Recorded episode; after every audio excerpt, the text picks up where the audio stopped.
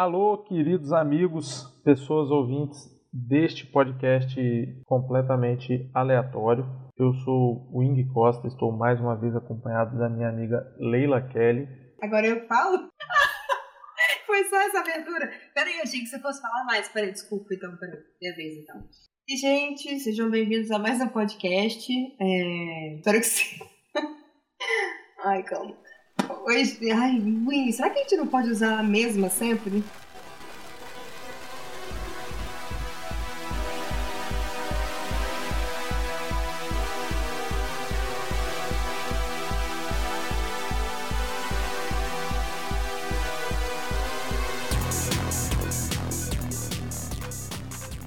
Depois dessa demonstração de autoestima de Leila Kelly, eu queria dizer para vocês que o Gato com o Chapéu de Alumínio é um podcast que está publicado no feed do podcast Saturado, que é um outro negócio que eu fazia aí, eu prometo que vou voltar. E você pode assinar pelo Spotify, pelo Apple Podcasts, por, pelo Pocket Cast, qualquer outra ferramenta que você use para ouvir o podcast. E eu adoraria muito, muito, muito, eu acho que seria muito legal se vocês compartilhassem isso com um amigo, dois amigos ou três amigos, para que todos ouçam e façam essa pequena reflexão de autoestima que nós vamos fazer agora.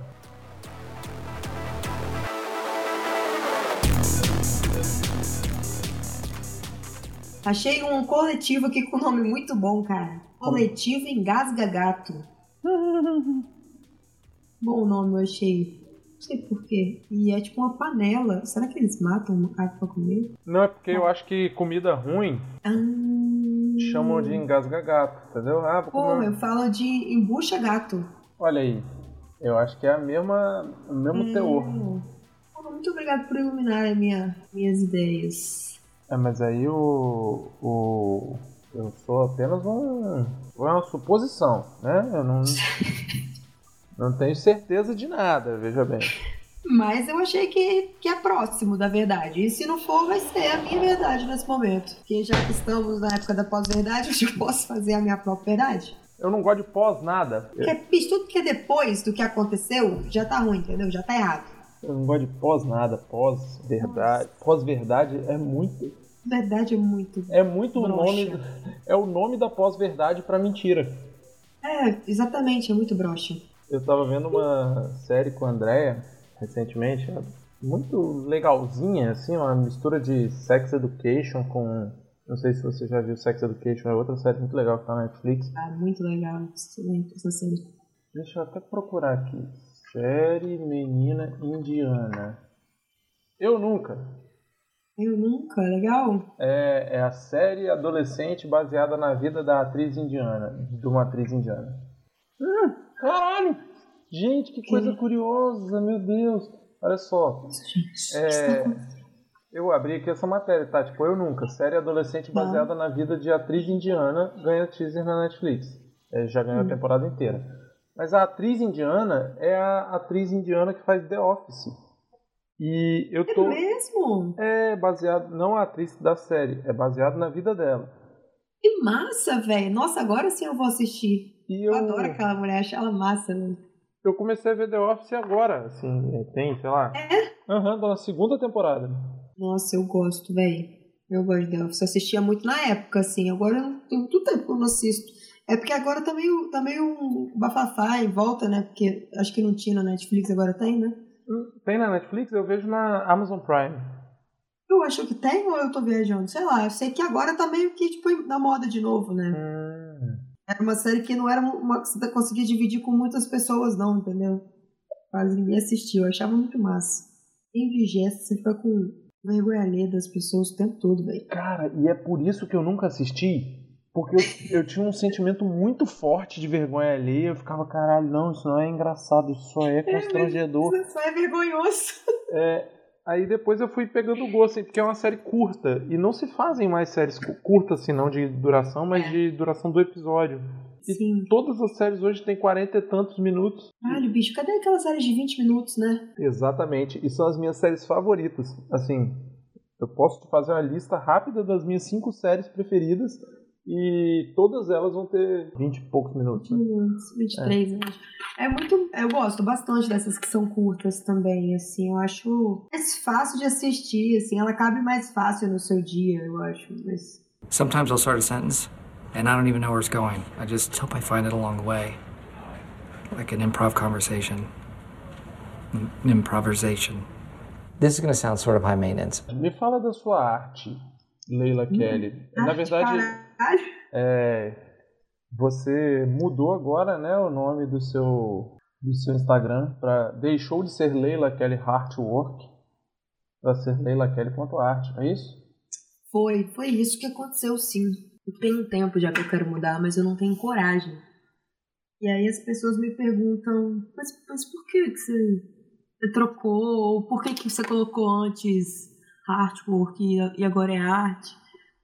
Era porque eu tinha medo ser encarada como artista visual e preferia me esconder atrás de um nome fofo para parecer que é um hobby e não uma coisa que é um trabalho.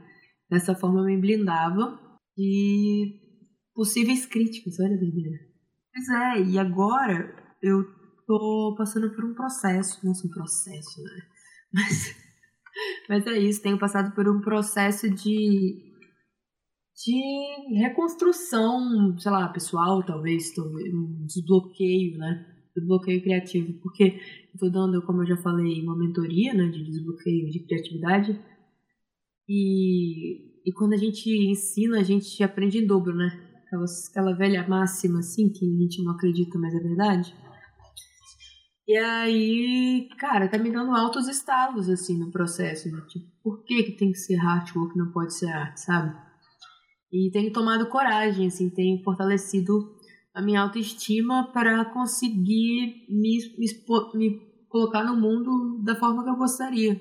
O que você falou foi muito. Bom, me tocou muito, porque eu sou um sujeito bloqueado há algum tempo, assim.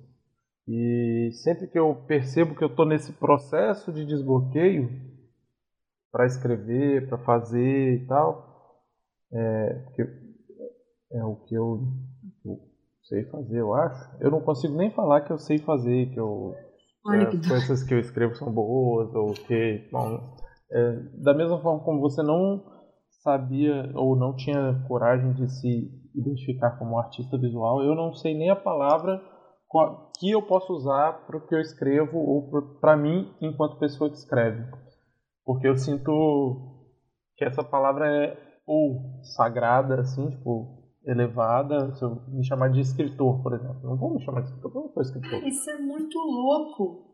Demorei muito para tirar a arte do pedestal. Esse mesmo esquema, tipo assim, não, porque o que eu faço não é arte. Tipo, por que que não é, sacou? Por que que o que você escreve não é algo escrito por escritor? Tipo, se você escreveu, é um, escritor, você é escritor.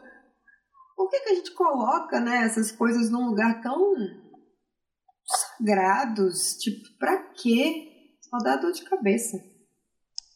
E algo me chamou a atenção, porque como é dar uma mentoria, você conduz essa mentoria, né? Tipo, é você Isso. é a professora desse cursinho. É, como é, é conduzir essa mentoria estando nesse processo, assim, é, porque sei lá, se eu posso colocar uma linha do tempo aqui, você estava bloqueada nessas, é, nessas questões criativas e estava passando por esse conflito entre artwork, arte, isso aqui, e aí, pum, você começa a dar uma mentoria sobre desbloqueio criativo. Cara, então, tudo isso surgiu meio organicamente na minha vida. Porque eu comecei já, assim, no final do ano passado, já um processo de ampliação mesmo tipo, eu saí do, lá da galeria, comecei a investir um pouco mais em dar aula de arte, de aquarela, enfim. Eu dei algumas oficinas no SESC, no SESC Itaquera e no SESC Avenida Paulista. E aí, nesses, nessas idas e vindas assim de, de dar aula, eu me encantei muito por essas, essa sensação de poder dividir, sabe, conhecimento e, e às vezes não é nem dividir conhecimento, cara, é trocar, sabe, é uma troca mesmo. E eu achei muito interessante. E eu conheci uma menina, a Daniela, que falou comigo tipo, algumas coisas, a gente ficou conversando, que também ela se sentia muito bloqueada e tudo mais. E aí eu passei para ela alguns exercícios que eu aprendi num livro, aliás, um livro bem interessante chamado Caminho do Artista, da Julia Cameron. Essa mentoria, ela é baseada nesse livro.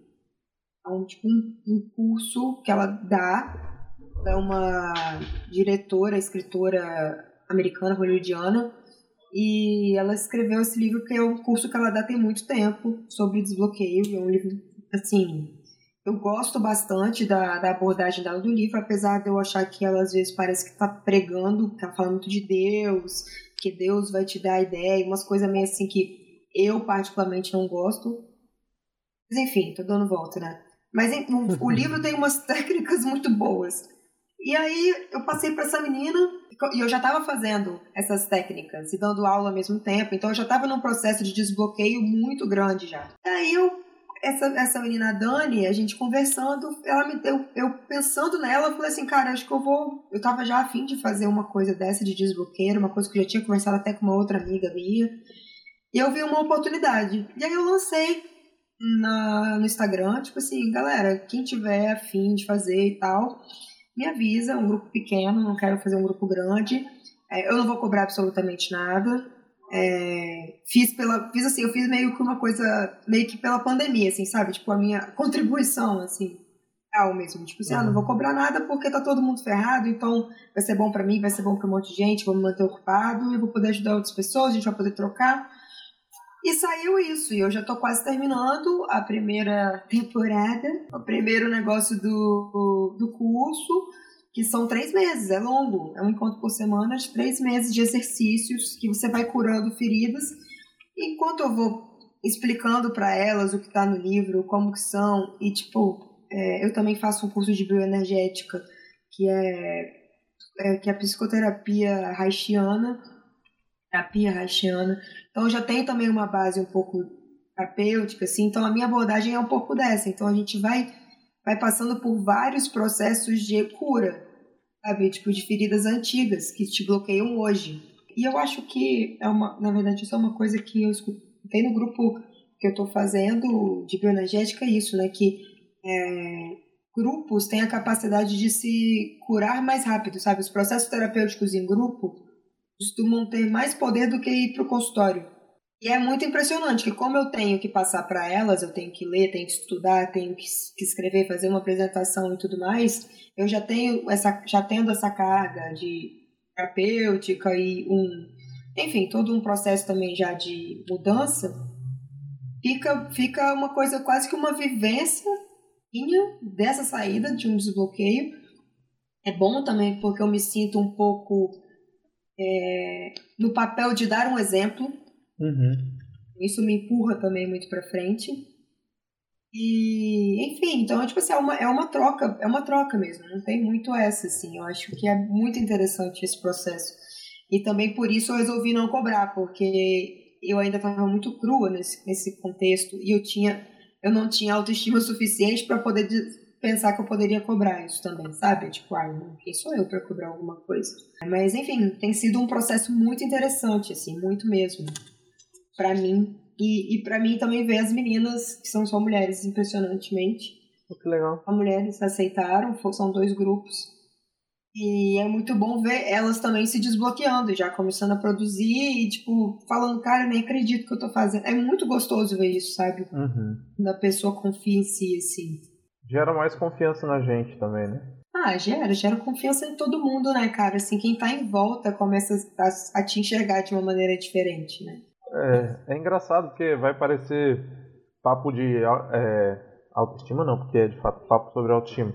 É, mas papo de autoajuda. Autoajuda? É, porque tipo, você começa a se enxergar como tal, você começa a se enxergar como artista, é, ou como você não se enxergava antes por conta da autoestima, e aí as outras pessoas passam a te enxergar dessa forma depois que você se colocou dessa forma. Sim, sim. As, foi engraçado porque essa semana eu tô passando por isso, né? Que como eu troquei o nome, eu tive que ir, a, tipo assim, falar lá no meu Instagram porque que eu tava mudando. E eu resolvi, escolhi falar por motivo. E aí um amigo veio falar comigo, tipo, eu, eu expliquei para ele qual era a situação, o Guilherme, e aí ele falou assim, ah, eu achava que era um hobby. Olha que doido, porque eu me colocava assim como, como se fosse um hobby.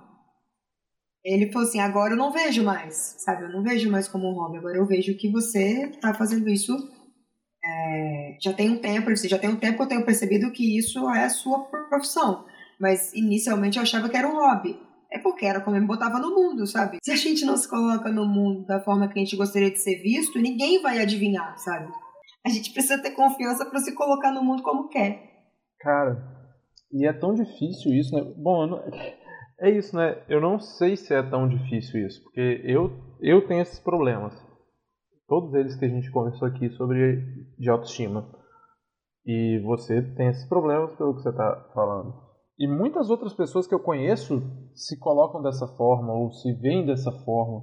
É, algo frequente que a gente conversa seria é algo sobre tipo síndrome do impostor, sabe? Porque eu vejo aquelas pessoas que eu admiro como grandes profissionais, grandes pessoas capazes e capacitadas para aquilo que elas fazem e tal e elas próprias se colocam num, com uma imagem de que não merecem aquilo, de que está ali por outros fatores que não a, a, própria competência, a própria dedicação. Eles ficam depreciando, é, e não no sentido de, tipo, fazendo pouco do que tem, sabe? Tipo, ah, nossa, não consigo fazer isso. Quem sou eu para fazer isso?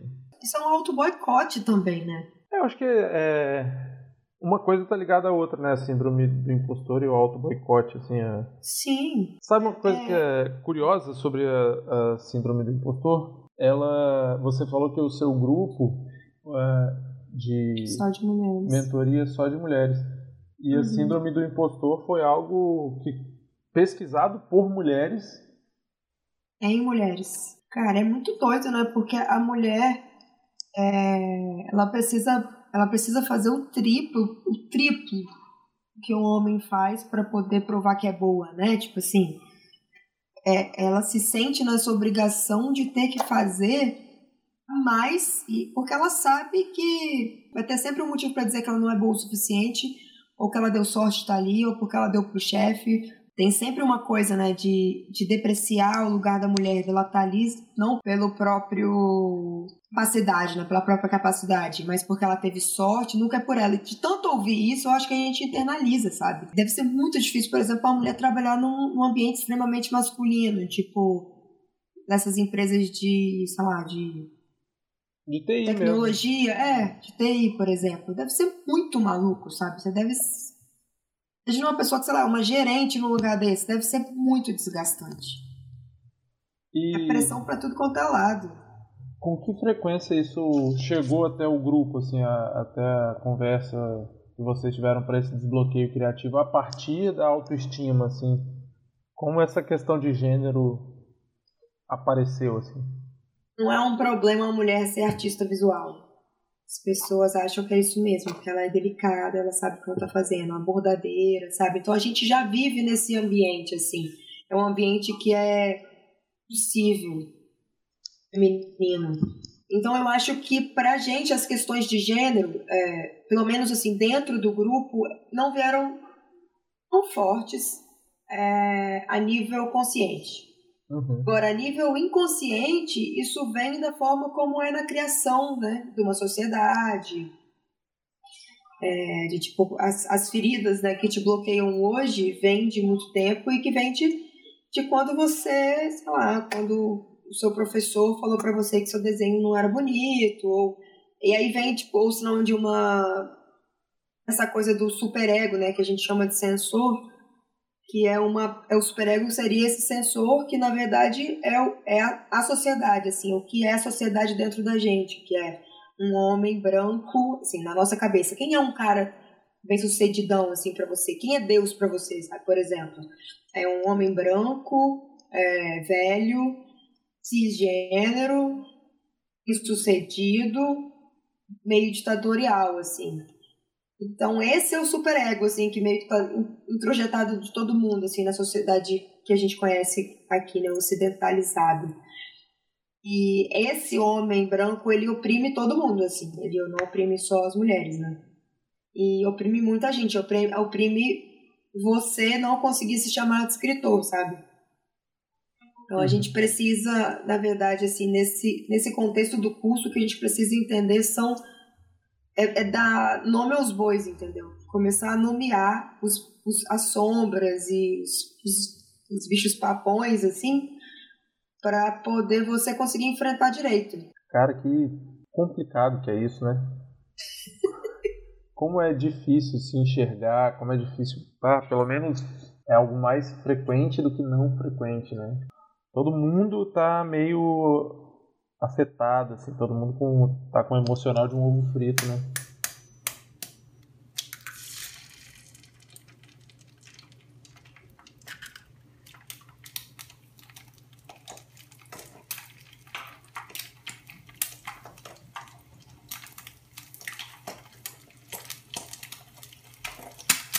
tem uma coisa que é interessante, assim. Por que que quando você está escrevendo um texto, tá lá no seu momento criativo, você está escrevendo um texto e você tá, tipo, gostando demais de escrever aquele texto. Você tá escrevendo e tá sentindo que tá bom, sabe? Quando, você sabe disso, não sabe?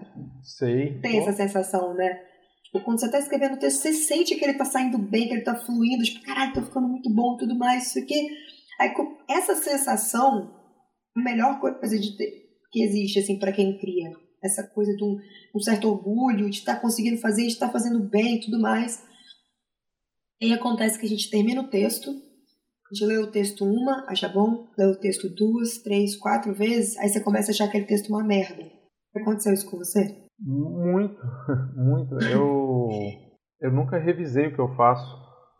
É, hoje é engraçado porque eu trabalho como revisor, mas eu nunca revisei nada que eu fiz, nunca porque eu tinha a, a sensação de que se eu revisasse eu ia querer deletar. Pois é, cara. E tipo assim, por quê? E quando você estava fazendo, sua, sei lá, sua alma, o seu, a sua bússola estava falando, tipo, você tá no caminho certo, cara, tá muito maneiro, olha que sensação boa que isso te causa. E por que que depois que isso passa, que você termina o processo de criação, você fica meio assim, tipo, ai, não, tá uma merda isso. O medo. Não é medo de você, é medo do que os outros vão dizer. Você sabe que tá escrito. É tão presente, cara. É tão. e não, Mas... não só em mim, não, não só é, na... eu comigo mesmo, mas assim, presente no meu meio, meus amigos, as pessoas que estão à minha volta, também sentem o mesmo. Porque eu, é. eu particularmente, quando estou escrevendo, ou quando me sinto capaz de escrever, são os momentos que eu estou mais triste, mais me sentindo perdido. E aí eu vou escrevendo, parece para que eu, sei lá, me agarre a alguma coisa. Então parece que é só um bote salva-vidas, não algo que pode ser profissional ou algo que pode ser lá, classificado como arte. Cara, na verdade eu acho exatamente o oposto do que você pensa.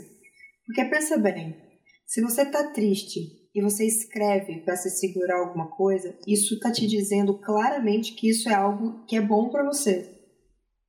Você gosta e te faz bem. Eu acho que na verdade é mais um lembrete. Tipo, não chega onde você tá se você tem essa ferramenta para te deixar feliz. Às vezes a gente não consegue entender os sinais do próprio corpo. E é difícil mesmo.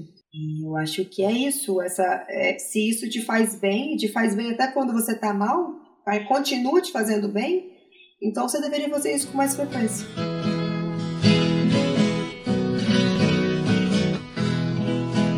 Eu estava no portão quando o carteiro passou, girou da correspondência uma carta e me entregou. Abri a carta pra ler, os ares diferenciou.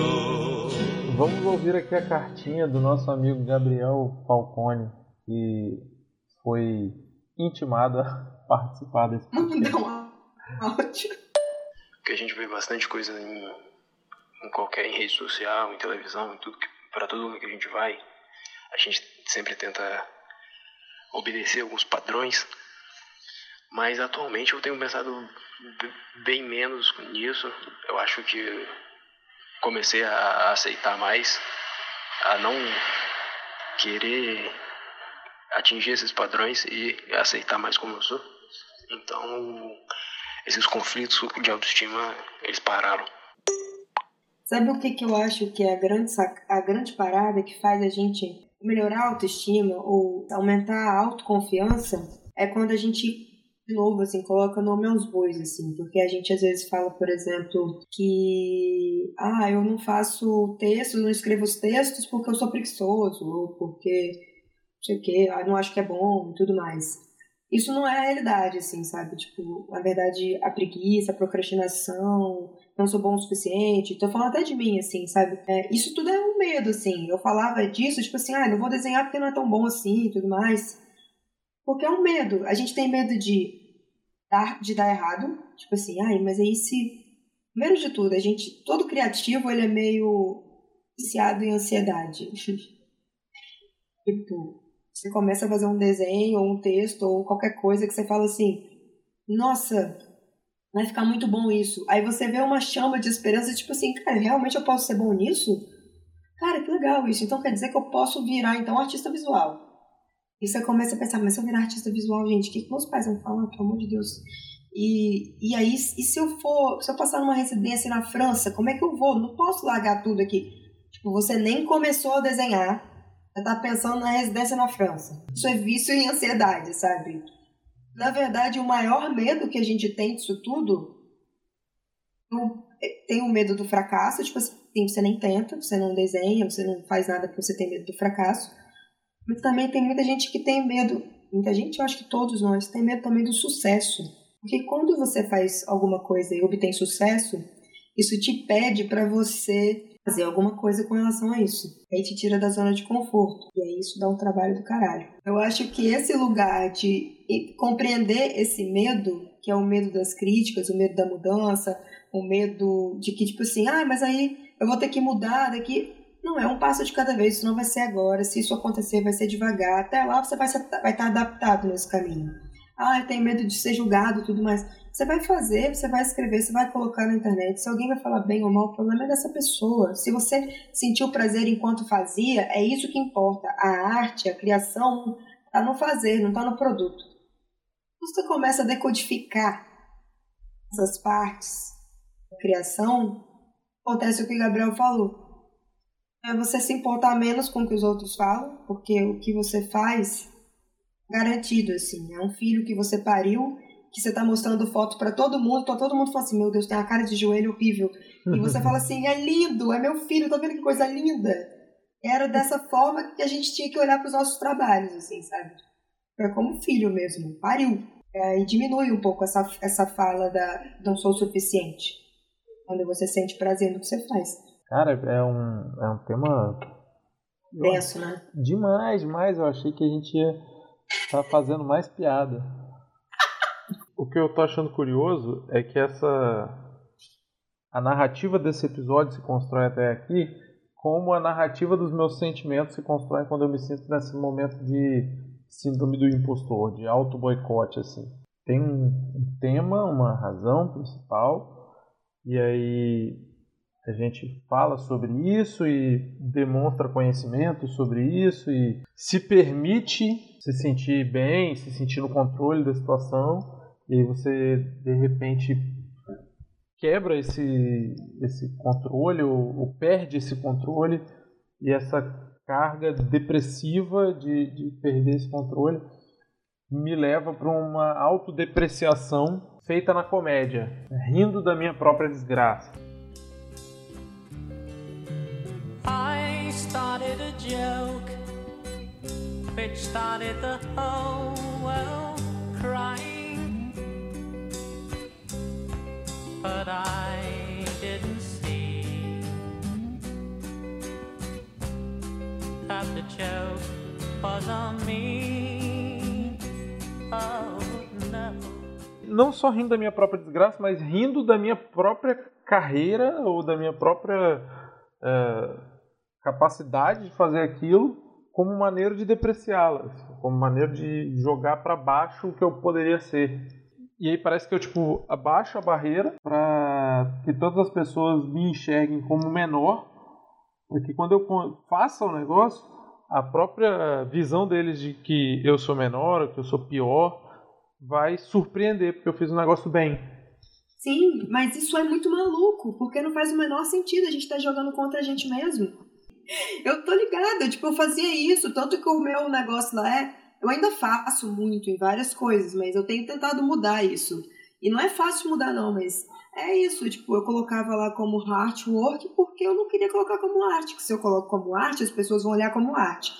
E eu tenho medo de me colocar como artista, porque o que eu, que eu faço nem é tão bom assim. Sabe? Aí você vai criando mesmo uma camada, de, várias camadas de proteção, na verdade. Tá tentando se proteger, mas a forma de se proteger não é se machucando, se fortalecendo, né?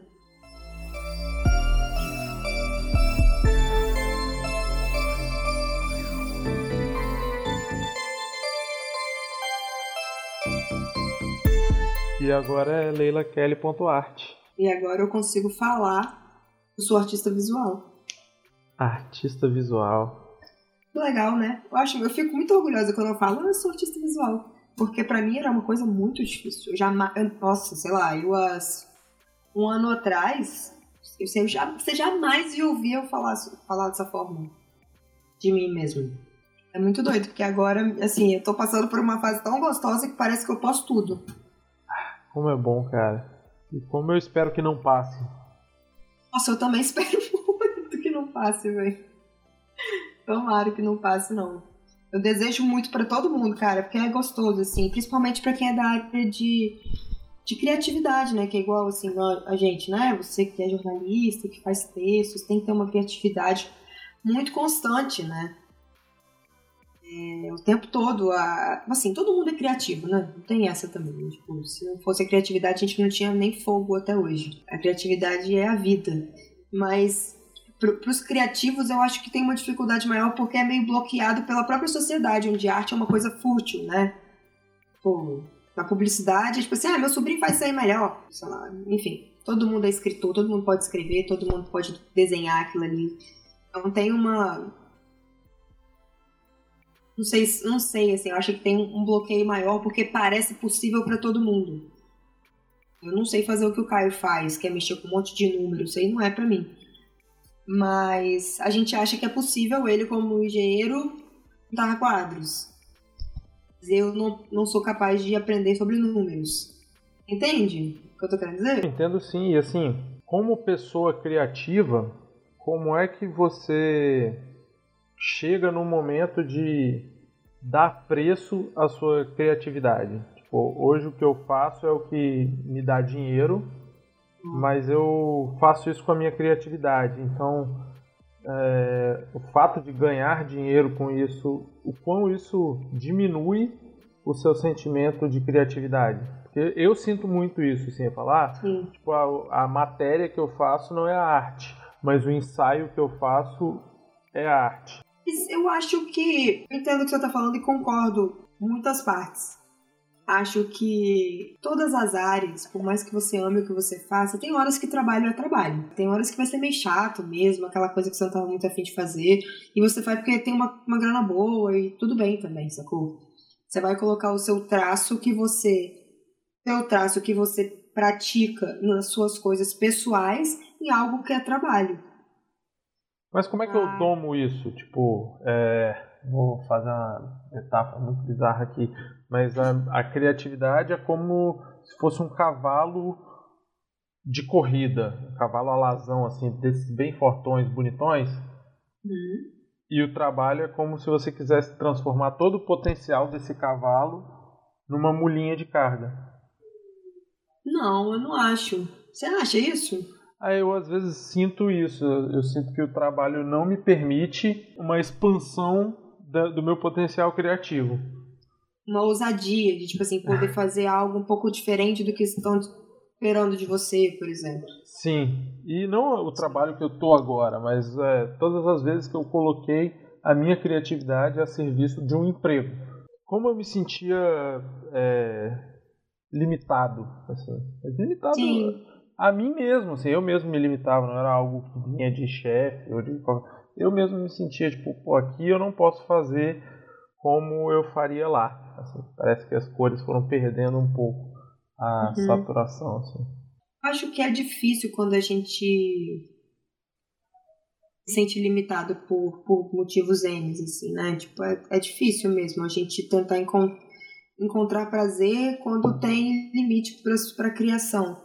Eu acho que isso que é bom a gente manter um lado nosso que é só a- onde tudo pode, assim, sabe? Tipo, esse, esse momento em que é escrever coisas ou fazer, pintar coisas que não estão à venda ou podem vir a ser vendidos, é, mas que não é o seu projeto final, mas eu acho que tem horas que, que é um pouco isso, assim, tem horas que, eu, sei lá, eu tô fazendo umas ilustrações que não é muito, tipo assim, é muito fechadinho, da forma que a, a, a cliente quer, desse jeito, daquela forma, não sei o que e tudo mais. Eu acho que, na verdade, a ideia é pensar que você está usando parte daquele poder para fazer uma coisa que pode ser não necessariamente ruim, sabe? Você tem um poder, sei lá, você tem um cavalo seu lá e pode muito e ele tem que fazer alguma coisa pequena. Então, pode pensar que ele vai descansar energia para depois poder correr mais forte, sacou? Tipo, acho que é tentar inverter a ótica. Tentar pensar que, tipo, eu tô fazendo essas ilustrações aqui que eu não tô muito afim de fazer, mas eu vou tentar fazer dentro do que eu consigo o mais maluco que eu posso. Sabe? Tipo assim, vou imprimir a minha, a minha, minha personalidade nisso aqui. Tipo, vou tentar fazer de forma que as pessoas reconheçam que é meu, mesmo sendo de uma empresa. Então é, é mais ou menos assim agora que eu pensei uma saída para isso, assim, não que eu esteja certa, provavelmente não estou, mas pensando, colocando em mim, assim, nas, nas minhas coisas que eu tenho feito, que eu sei disso que você está falando e concordo, e, e eu senti muito isso quando eu comecei a pegar essas ilustrações para fazer, que é isso, assim, é, é, parece que você está fazendo só pelo dinheiro, aí fica com, muito sem graça, né? E aí quando eu mudei um pouco o foco, eu pensei, tipo assim, não, é legal também, tipo assim, eu, eu tô precisando usar uma criatividade aqui para poder fazer isso, então eu vou tentar fazer o mais desafiador para mim possível, assim, eu vou fazer um negócio muito difícil, uma coisa que eu tô muito afim de fazer, enfim. E aí eu volto naquela questão de ganhar dinheiro com. Quando você mede, ou quando você põe um valor numa obra, numa coisa, na- em algo que você fez de criativo, em algo que você criou, não parece que você está limitando o alcance dela, assim, tipo, ah, só vai até isso aqui. É, eu acho muito difícil precificar, bicho. Eu sou horrível fazendo isso. Eu sou horrorosa fazendo isso. Eu sempre deprecio meus trabalhos. Eu boto, tipo assim, acho que tá bom, né? Tipo, 30 reais. Aí o Caio olha pra mim, tipo assim, 30 reais, você não paga nem o material que você usou, cara. Tem como você cobrar 30 reais. E, eu, é, e é muito difícil pra mim. Eu não sei ainda como precificar minhas coisas.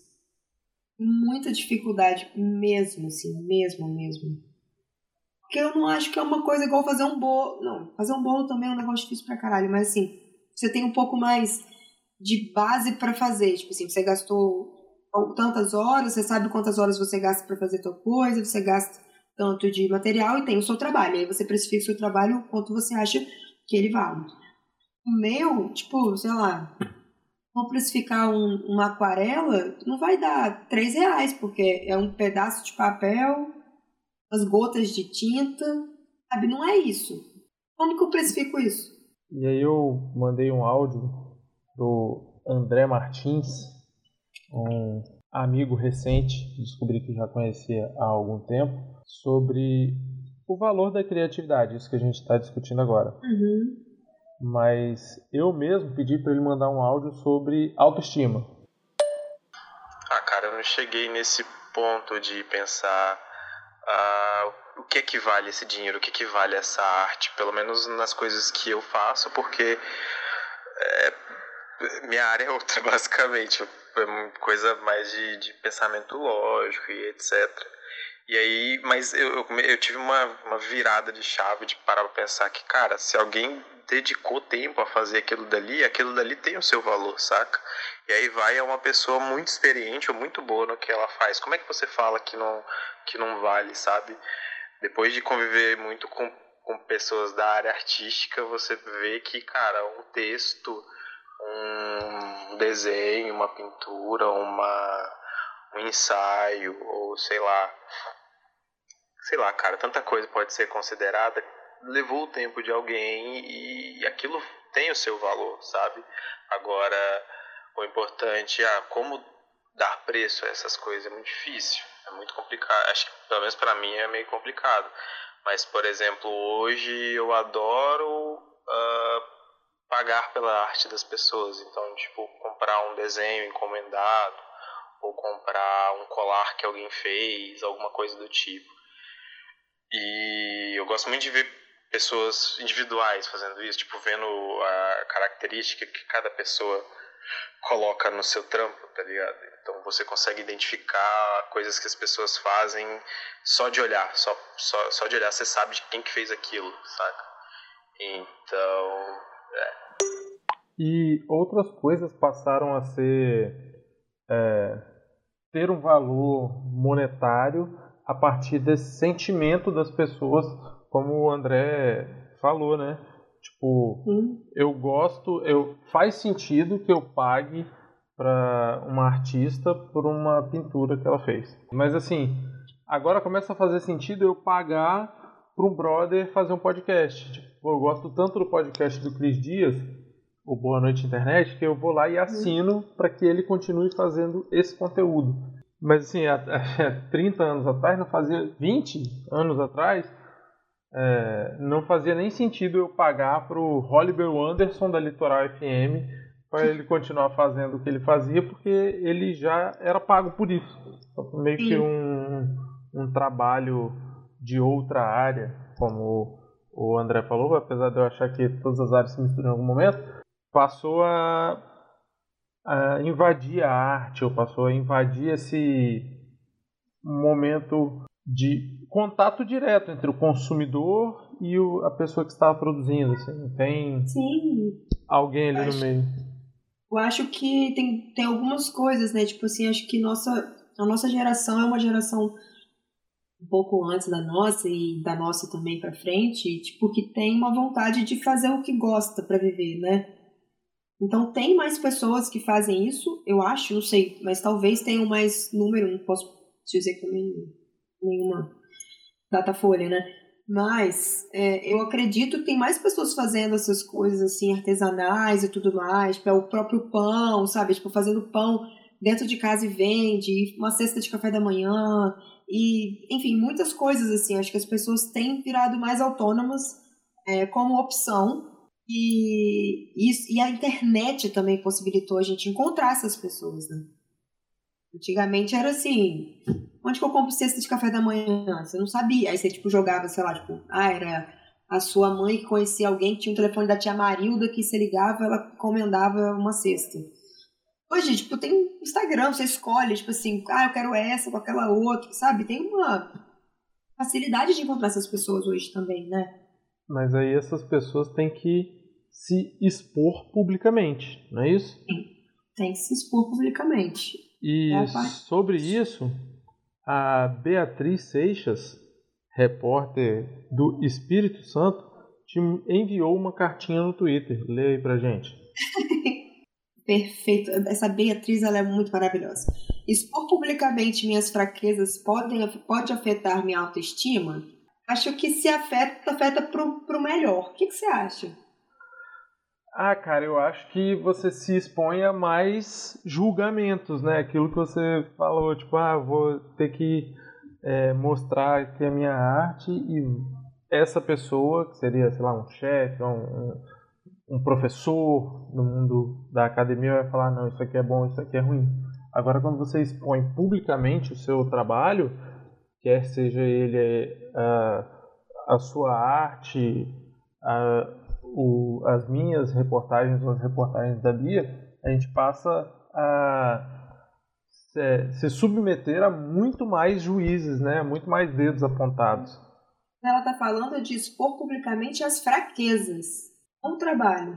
Tipo assim, é igual eu, eu fiz hoje, numa, essa semana no Instagram. Tipo assim, eu tenho bloqueio de falar que sou artista visual e, e muitas pessoas me responderam, tipo assim, cara, que hoje foi, tipo, incrível. Eu recebi uma mensagem gigantesca de uma menina falando, tipo assim, cara, eu me senti muito representada, eu me senti abraçada, porque é isso, eu me sinto muito bloqueada, não sei o que. Então, é, depende da forma que você expõe suas fraquezas. Eu acho que tudo depende, porque da forma que você expor vai ser como a pessoa vai olhar para você. Se você expor falando que é isso mesmo, nossa, que merda, que é ser assim, nossa, é muito ruim ser assim, as pessoas vão falar assim, nossa, lá, coitada, né? Agora, se você se expõe, tipo assim, ih, velho, só isso mesmo, é, é foda, sou bloqueada, mas melhorar tem que melhorar, sabe? Tipo, tem uma forma de você expor, eu acho. Rafa Braz também falou.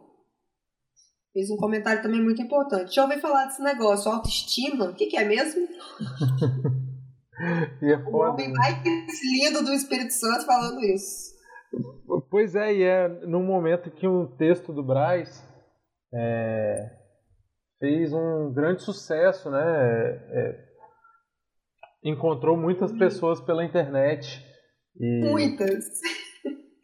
E aí é um cara que atingiu muitas pessoas, mas também pensa sobre isso, né? Tipo, cara, como eu não mereço estar aqui, ou como, como uma bobaginha que eu escrevi aqui no portal do Espírito Santo chegou a tantas pessoas. Muito doido essa, esse poder da internet de hoje em dia, né? Demais. E é ruim, assim, porque ah, hoje em dia você só faz sucesso quando você tem hater, né? Então, assim, é engraçado que ele conseguiu essa façanha e é triste ao mesmo tempo. É bom porque, tipo, é um cara foda que tem opiniões que eu admiro pra caralho, acho que é um puta de um jornalista foda de cultura. E é muito surreal pensar que tem pessoas tão são tão horríveis, velho, sabe? Tipo, de por que você tá falando desse jeito, cara? Qual é o seu problema? Que ódio é esse que você nutre? Falar nisso, você viu a, a reportagem do Bial com o Bonner? Não, eu vi uma grande repercussão. Velho do céu, é tipo assim, você olha para aquele homem, ele tá morto por dentro. Sério, ele tá morto, você fala assim, tadinho coitado do Bonner. Tipo assim, ele tá muito. Ele tá, tipo, desesperançoso. Ele tá, tipo, dá muita dó. Dá dó, velho. Dá dó. Time tá sofrido. Mas é isso. A vida é muito doida. As pessoas são muito ignorantes e elas perderam totalmente a noção. Você precisa agredir a outra pessoa para colocar o seu ponto de vista. E às vezes você nem precisa colocar seu ponto de vista, né? Tipo, tem gente que. É, ninguém te perguntou. Tem uma sua aí, irmão.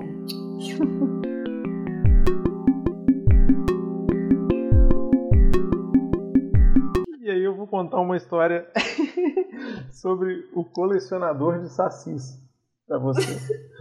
É, tinha um, uma página no Facebook e eu não sei se é uma página no Facebook e virou uma um site ou era um site e virou uma página no Facebook e era tipo registre seu saci algo do tipo Quantos sacis você... É, quantos sacis você pegou na sua vida? Você quer registrar uma aparição de um saci? Olha aqui. Aí eu entrei nesse negócio e falei, eu queria registrar o meu saci, capturei ele no dia tal, tal, tal, tererê, tarará, fiz a história. Você capturou mesmo? Mentindo? Aí eu não sei, né? A verdade é um negócio fluido. Após verdade. Aí eu mandei essa mensagem super séria pro hum. colecionador de sacis. Aí ele me respondeu: Olá, obrigado pelo interesse. É muito simples registrar o seu saci.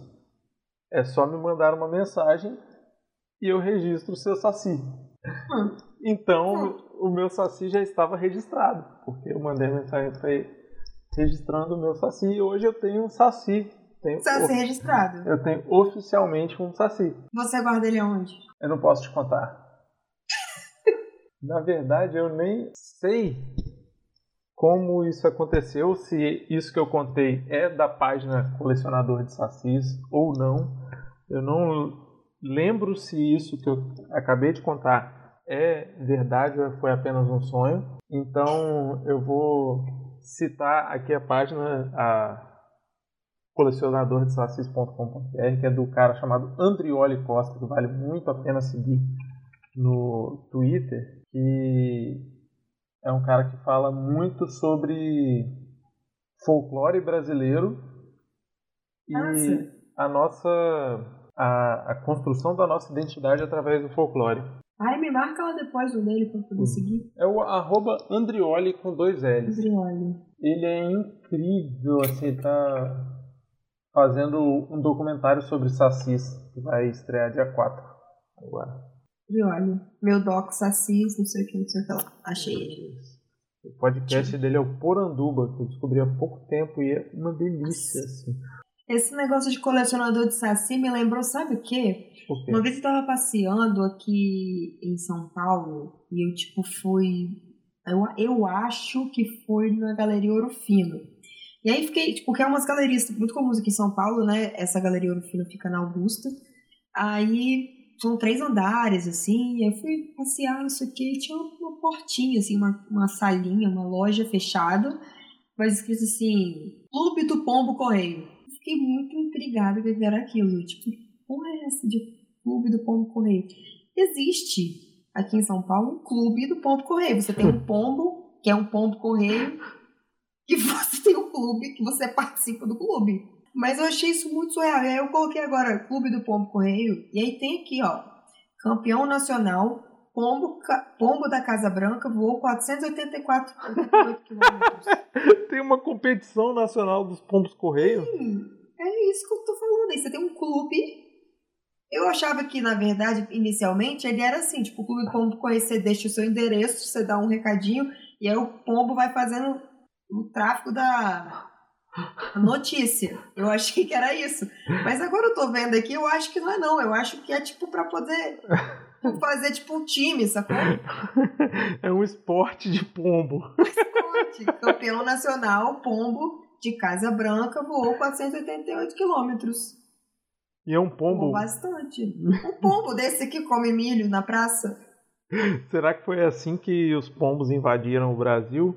Algum europeu safado querendo fazer uma competição? Pode ser. Se foi, vai ser legal saber disso.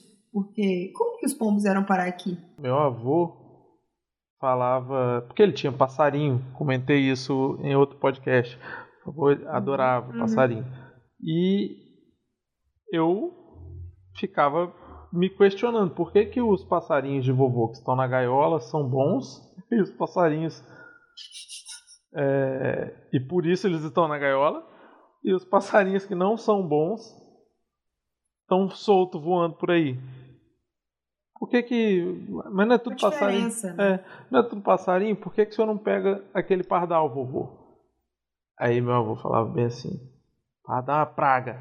Essas porcaria vieram de navio de Portugal. Não, é pior que é verdade. Eu tô lendo aqui, ó. Eu nem sei se tem pardal em Portugal, tem? Não, pardal eu não sei. Tô falando dos pombos. Do pardal, mas deve ter vindo do mesmo jeito. Ó, tá falando aqui, ó. Os pombos, Colúmbia lívia, são originários da Ásia Ocidental. Eles foram trazidos para o Brasil no início do século XIX por ordem de Dom João VI, com o objetivo de enfeitar as cidades, provavelmente tendo como inspiração a presença dessas aves em cidades europeias como Veneza. Um burro mesmo. Pardal. Como chegou o pardal no Brasil? Vamos ver. Como o pardal. Por volta de 1903, no Hum. registros históricos. O Quando re- então o prefeito O registro do pardal é em 19... quando em sua chegada no Brasil foi por volta de 1903, segundo registros históricos, quando o então prefeito do Rio de Janeiro, Pereira Passos, autorizou a soltura deste pássaro exótico proveniente de Portugal, cujas essas aves são encontradas em quase todos os países do mundo e, é- e que o que as caracteriza como uma espécie cosmopolita. Chique. Essa ave tem se expandido pelo espaço rural, em alguns casos prejudicando a produtividade agrícola. Que loucura, velho! Gente, imagina se, se pardal passasse vírus. Pois é, é tipo, mas pombo é um bicho que, que passa doença, né? Nossa, menino, eu tenho medo. É, eu já fiz uma matéria sobre doença de pombo. Uma menina que pegou uma doença do pombo ficou cega. Ela... Ai, sim, dá muito medo dessas coisas, né? E aí era sempre, sei lá, o, o pombo levantava voo e o esporo caía no olho e a pessoa ficava cega. Aí toda vez que um pombo vai voar perto de mim, eu tapo os olhos com a mão, assim. Eu também, eu paro de respirar, sabia? Aliás, sabe uma coisa que eu faço muito? É uma coisa de gente doida isso. Mas, tipo, tô andando na rua, a pessoa espirra do meu lado, tosse do meu lado, eu prendo a respiração na hora. estava, estava corretíssima, né, inclusive. Você estava preparada como o Kakashi estava preparado no Naruto, que é o, o personagem contra o coronavírus, né? Ah, é? Eu não sei, eu não sei sem quem é Kakashi. Quem é Você, você tem que conhecer Naruto, lembra que Eu tô fazendo uma Ah, citação Naruto. de Puta, Naruto. desculpa. A citação de, nesse podcast muito adulto. Eu vou ter que fazer um, um como é que fala? Um intensivão. A equipe do Kakashi, composta Hum. por Minato, Rei, Kakashi e Obito, Minato sendo o professor, está toda morta.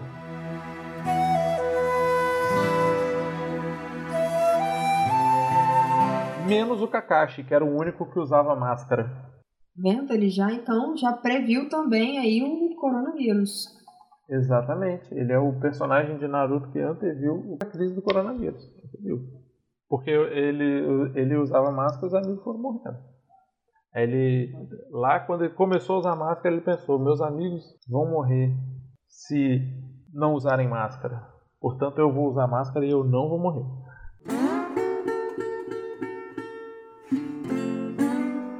Você achou que era um podcast de piada e você veio parar numa terapia.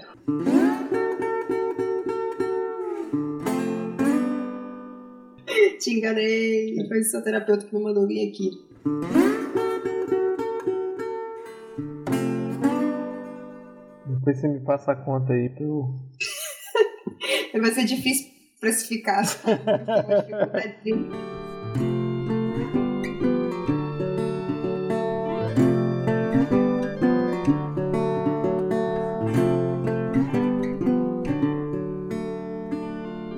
Um dia ainda eu vou chorar fazendo esse podcast. Chorar. Será que a gente vai chegar a esse ponto? Eu acho, eu acho, eu acho.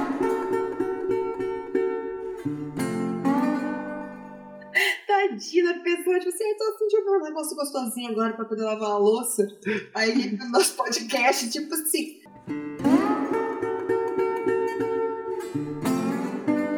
Então é isso, né? Já falei demais. Como sempre, mas hoje eu realmente me superei. Péssima pra fazer despedidas hoje, hein? Tá Já. foda, vou fazer outra.